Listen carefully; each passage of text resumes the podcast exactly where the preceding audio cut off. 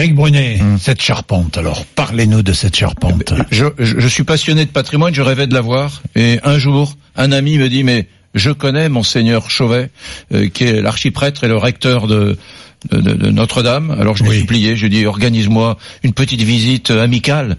Hmm. et il l'a fait. C'était il y a un mois, jour pour jour. Rendez-vous euh, dans le petit presbytère qui jouxte Notre-Dame de Paris un samedi matin. Et j'y vais, j'amène euh, mes deux filles et il y a deux trois personnes voilà. Il nous accueille voilà, il nous accueille il nous fait rentrer par le côté de Notre-Dame. Il dit c'est par là que j'ai fait rentrer Mélania Trump il y a quelques jours. Et on gravit des escaliers comme ça en colimaçon euh, très tout petits escaliers. ça dure longtemps. Et on arrive à plus de 5 enfin près de 50 mètres du sol dans la forêt. Et alors là quand on arrive c'est bluffant. C'est une forêt. C'est une véritable forêt qui fait 100 mètres de long 40 mètres de large dans sa partie la plus large au niveau du transept 10 mètres de haut. Et c'est une forêt médiévale qui a été à l'époque de chêne, j'imagine. Qui a oui, chêne, oui, oui, chêne, évidemment. 30 hectares, près de 30 hectares, de, de, chêne. Parce que c'est euh, euh, un madrier, une poutre, un arbre. Un arbre. Ah, c'est très simple. Il y, en a, je me suis dit, il y, y, y, y en 1200 tonnes de bois. Ouais. Alors je me suis posé la question, je regardais avec mes et donc, il y en avait qui faisaient au moins pas loin d'un mètre de diamètre, c'était incroyable. Et alors là on chemine, il y a, y, a, y a un petit cheminement, vous savez en aluminium parce qu'on ne marche pas sur le sol. On est sur le sommet de la cathédrale, on marche pas sur le sol. Il y a un petit cheminement avec des garde-corps en aluminium et, on chemine. en plomb En aluminium ou en plomb en, en, aluminium. Le, cheminement lui-même, c'est quelque chose de moderne. Voilà, on a c'est très propre à l'intérieur. Hein, c'est pas une espèce de vieux grenier poussiéreux. Hein, c'est très maîtrisé. Et d'ailleurs, l'homme qui doit être à cette heure le plus triste du monde, monseigneur Chauvet, homme de grande culture, le recteur hein, de Notre-Dame, qui faisait la visite, très amical, euh, m'explique qu'il dit bah, attention, hein, c'est la plus vieille charpente de Paris, mais elle est contrôlée régulièrement. Il y a d'ailleurs tous les jours un pompier, me dit-il à ce moment-là, qui vient regarder. Je m'en étonne. Je lui dis ah bon, il y a un pompier qui se tape tous les escaliers tous les jours. Ça me paraît routinier. Je me dis oui. Bon, il me dit ah bah oui, attendez. Il m'explique que c'est un lieu, du point de vue du, du, feu, qui nécessite une surveillance absolue, etc. Voilà. Et au moment, au, au milieu de deux ou trois poutres gigantesques, on voit une espèce de cage de verre. Et là, je crois que c'est cette image. Il y a, il y a des, des mécanismes. Oui, c'est l'image qui est derrière. Voilà, l'image qui est derrière nous pour ceux qui regardent la, télévision. Et, et c'est le mécanisme euh, de, de, de l'horloge de Notre-Dame qui avait été installé là au 19e siècle. J'imagine qu'il ne reste pas grand-chose de, de, tout cela, mais, mais je, je garde vraiment un souvenir très ému de cette visite. J'ai l'impression que voilà, je suis un des, des, derniers à avoir vu cette cette forêt et c'est quelque chose de bluffant et de terriblement émouvant. Laurent?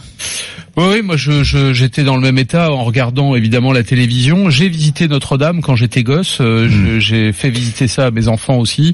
Euh, je ne suis pas monté euh, là où était Eric le, le, mois dernier, mais je crois qu'on était tous extrêmement tristes. Moi, ce qui m'a ce qui m'a frappé, mais positivement, c'est ce moment de concorde, parce qu'au fond, on est dans un siècle extrêmement sécularisé. Or, Notre-Dame, c'est à la fois l'histoire de nos racines chrétiennes hmm. et en même temps, c'est notre histoire commune. Et j'ai été frappé, mais dans le bon sens du terme, de voir à quel point ce drame euh, unissait tout le monde dans cette euh, dans ce partage. Alors il y avait des travaux, hein, Emmanuel Grégoire, des travaux de rénovation, un montant important, 150 millions d'euros de, de, travaux, et notamment travaux autour de la flèche.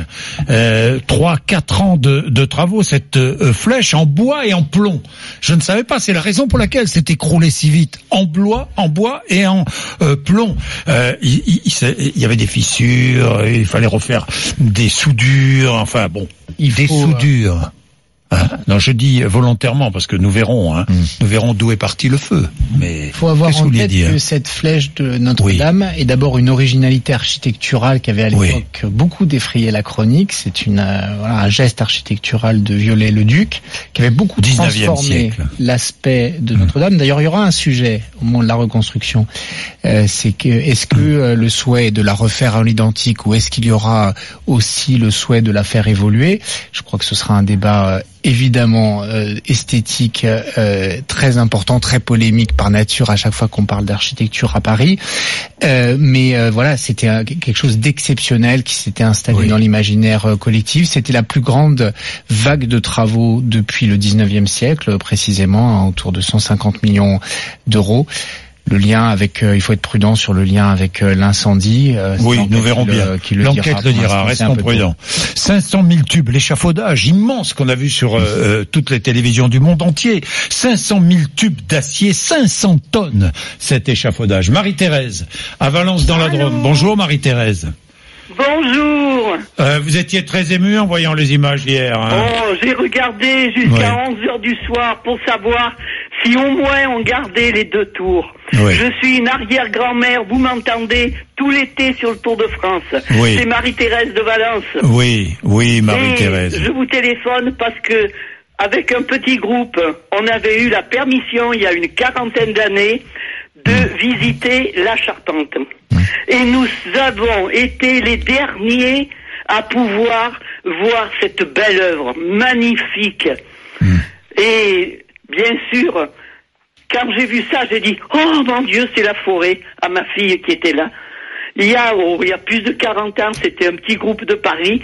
Et le lendemain, on nous a dit, vous avez de la chance, parce que demain, ça sera interdit au public. C'est vrai que. Alors j'ai voulu vous appeler. Eh ben, vous avez eu raison, Marie-Thérèse Eric. C'est vrai qu'il y a eu euh, l'incendie en 1972, je crois, de la cathédrale de Nantes, et à partir de ces années-là, oui. on a commencé à interdire les visites au public de ces charpentes de cathédrale. Bien, merci euh, Marie-Thérèse. La reconstruction maintenant, euh, Emmanuel Grégoire. Alors aujourd'hui, évidemment, il y a cette souscription hein, hmm. qui est lancée. Le président de la République a dit hier soir, nous rebâtirons notre-Dame. Euh, chacun, j'ai vu Jean-Jacques Ayagon, l'ancien ministre de la Culture, qui, qui, suggère que l'État euh, permette que les dons qui seront versés bénéficient d'une réduction d'impôt de 90%. C'est possible par la loi. La loi le permet. Euh, oui, certes, on laissera l'État choisir de combien on défiscalise. Ce qui est important, c'est qu'on voit qu'il y a un élan. Tout à fait. Mais il faut encourager cet élan. Il faut encourager cet élan. Il est euh, très important et donc c'est un élément très rassurant et très vraiment très agréable. Tous les témoignages de solidarité que qu'ont reçu la maire de Paris, le président de la République. Il y a la Fondation du patrimoine qui a ouvert un, un, un, canal de, de, de, de, financement. Il y a aussi la Fondation Notre-Dame, puisqu'il existe une Fondation Notre-Dame. Et donc elle a été créée par l'archevêché aux effets des mécénats et du financement des rénovations euh, des biens cultuels et notamment en particulier euh, de Notre-Dame. Et donc voilà, et surtout alerter sur les particuliers, euh, sur voilà, ne pas prendre le risque de se faire escroquer par des, des, des, voilà des appels au fond un peu baroques. Vraiment passer par les canaux officiels.